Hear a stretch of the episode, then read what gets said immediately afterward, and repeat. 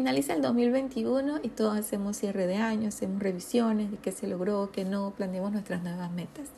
Quise compartir mi cierre del año a través de este último episodio del podcast en donde te comparto mis aciertos y aprendizajes en tanto temas de vida, maternidad y emprendimiento.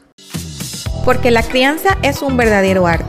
Cada niño es único y al ser padres no tenemos un manual de cómo hacerlo bien. Estamos rodeados de referencias y herramientas que no siempre nos funcionan. Bienvenidos al Arte de Criar, el podcast donde diseñamos infancias felices, libres y respetadas, acompañadas de padres conectados y conscientes disfrutando al máximo sin culpas. En este espacio encontrarás información actualizada sobre cómo llevar una crianza con propósito, desarrollando el máximo potencial de los niños mientras crecen en un ambiente integral y tú lo acompañas desde el balance y la confianza de que estás criando a un ser conectado al nuevo mundo. Hola y bienvenidos a este último episodio del arte de criar de este año. Y como muchos evaluamos nuestro año, lo que se logró, lo que no, lo que aprendimos y planteamos nuestras metas, quise compartir el mío en estos primeros meses del podcast. Este año hice mi primer Vision Board con intención. A inicios de año participé en un evento con Jan Byrne y aprendí la ciencia detrás de los Vision Board y puedo decirles que realmente funciona. Una de las cosas en las que yo enfoqué mi energía en todo lo que hice, mi mayor propósito, lo que estaba en mi mente, era lograr sentirme libre. Y aunque la forma en como yo pensaba que lo iba a lograr, imaginaba cómo sería, es muy diferente a lo que hoy he conseguido, esta es una de las claves que he podido comprobar y que es empezar a sentir es una gran herramienta de visualización. Realmente es algo que creo que cada quien tiene que ir en su proceso, porque también a veces yo lo escuchaba, pero no lograba integrarlo. Pero puedo decir que realmente funciona. Para mí sentirme libre tenía mucho que ver con mi trabajo, el tiempo con Gael, la casa, pasar tiempo para mí, con Henry. Y la verdad es que no sé en qué momento las cosas se fueron acomodando, pero hoy miro hacia atrás y reconozco que he avanzado. Tengo personas que me ayudan, siento calma, tranquilidad, que me hacen confiar en que voy a seguir avanzando. Y también me hacen agradecer cada día por lo que tengo, sobre todo por la salud, por poder acomodar mis compromisos, por cosas tan sencillas como desayunar cada día en familia, poder decir un día vamos a ir a la playa en un día de semana, salir al parque a media mañana a jugar con Gael, poder trabajar desde casa, que es algo que a mí me gusta, resolver cosas por medio del celular. Me hacen sentir demasiada gratitud y sentir que he avanzado en esa libertad que yo tanto estaba pidiendo y que estaba visualizando. A grandes rasgos, la definición de éxito que yo tengo hoy es muy distinta con la que inicié el 2021. Y me siento muy feliz de haber encontrado ese propósito, mi valor, lo que a mí me hace única. Para mí el éxito tiene que ver en poder ser tú, hacer lo que te gusta, poner tus propias reglas, tener tu voz, tu espacio, poder tomar tus decisiones y claro, también ir haciendo realidad tus metas. Aunque creo que aquí cada quien avanza a su ritmo, siempre a mí me ha ayudado a escuchar experiencias de otros y tomar aquello que me pueda servir de inspiración para poder ir tomando acción. Así que yo hice un pequeño resumen de mis aciertos y aprendizajes de este año, tanto en temas de vida, maternidad, emprendimiento, porque somos un ser integral y cada una de las decisiones que tomamos siempre influye en todos nuestros roles, en los aspectos de nuestra vida. ¿Qué quiero compartir con ustedes? Empecemos entonces con los aprendizajes, que son las cosas que realmente nos hacen avanzar. Algunos de mis mayores aprendizajes vienen de lo que se solía llamar errores, que hoy decido llamarlos diferentes, verlos diferentes, porque siempre hay algo que aprender. Y sobre todo cuando nos permitimos sentir tristeza, rabia, frustración, enojo, todas esas son emociones válidas y que vienen a enseñarnos algo.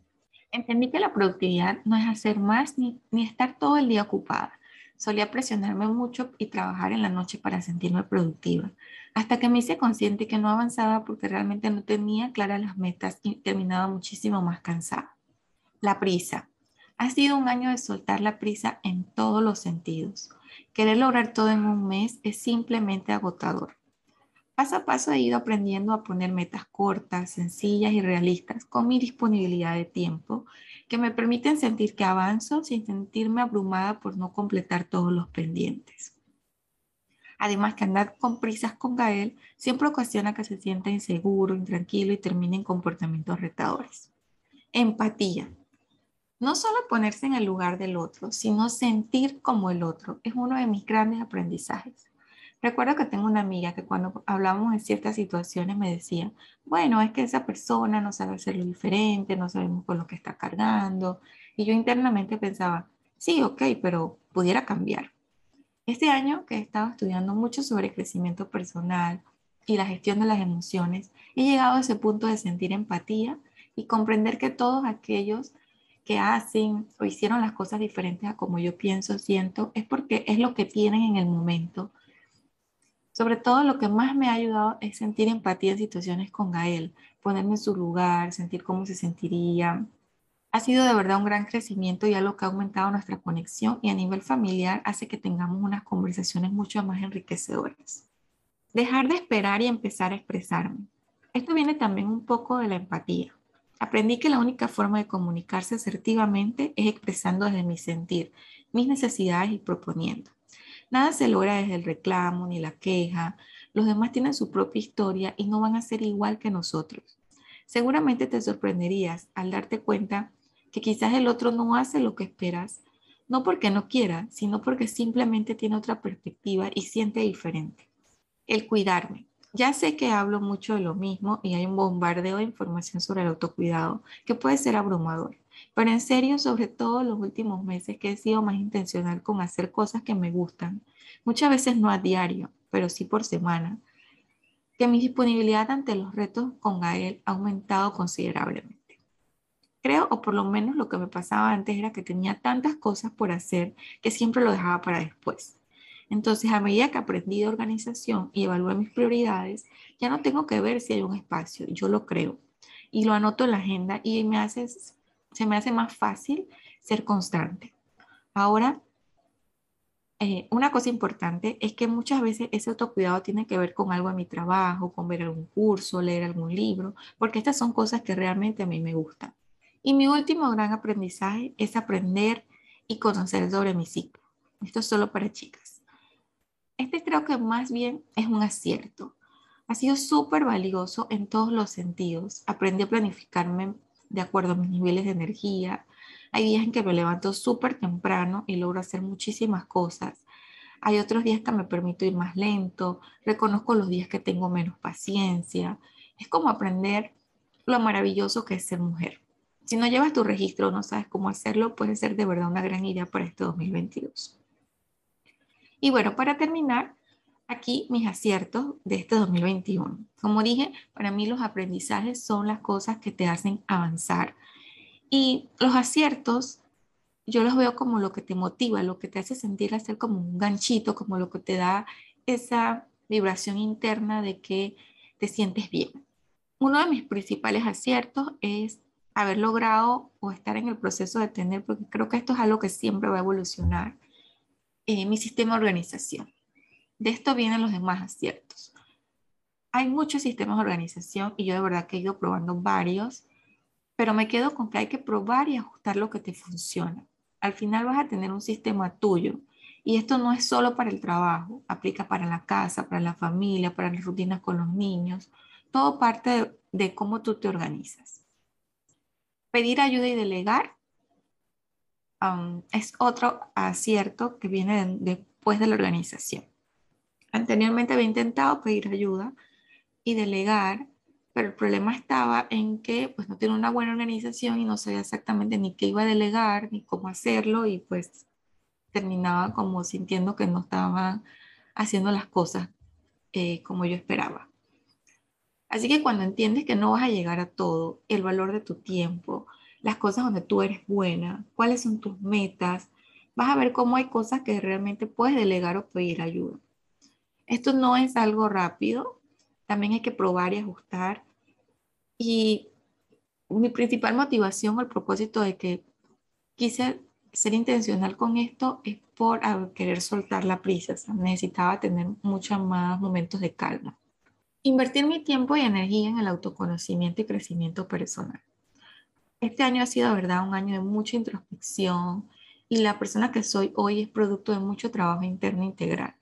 Somos un todo y conocernos nos permite encontrarnos, entender por qué actuamos como actuamos, por qué nos molesta algo, por qué nos pasan ciertas cosas.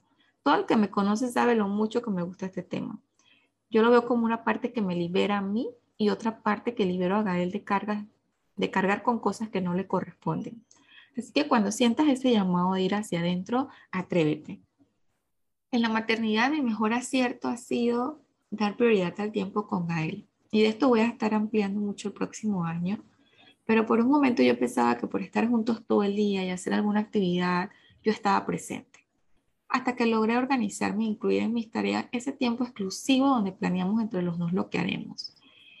Y les puedo decir que llegó la hora de estar juntos, veo cómo nuestra relación se nutre y llegamos al final del día en calma.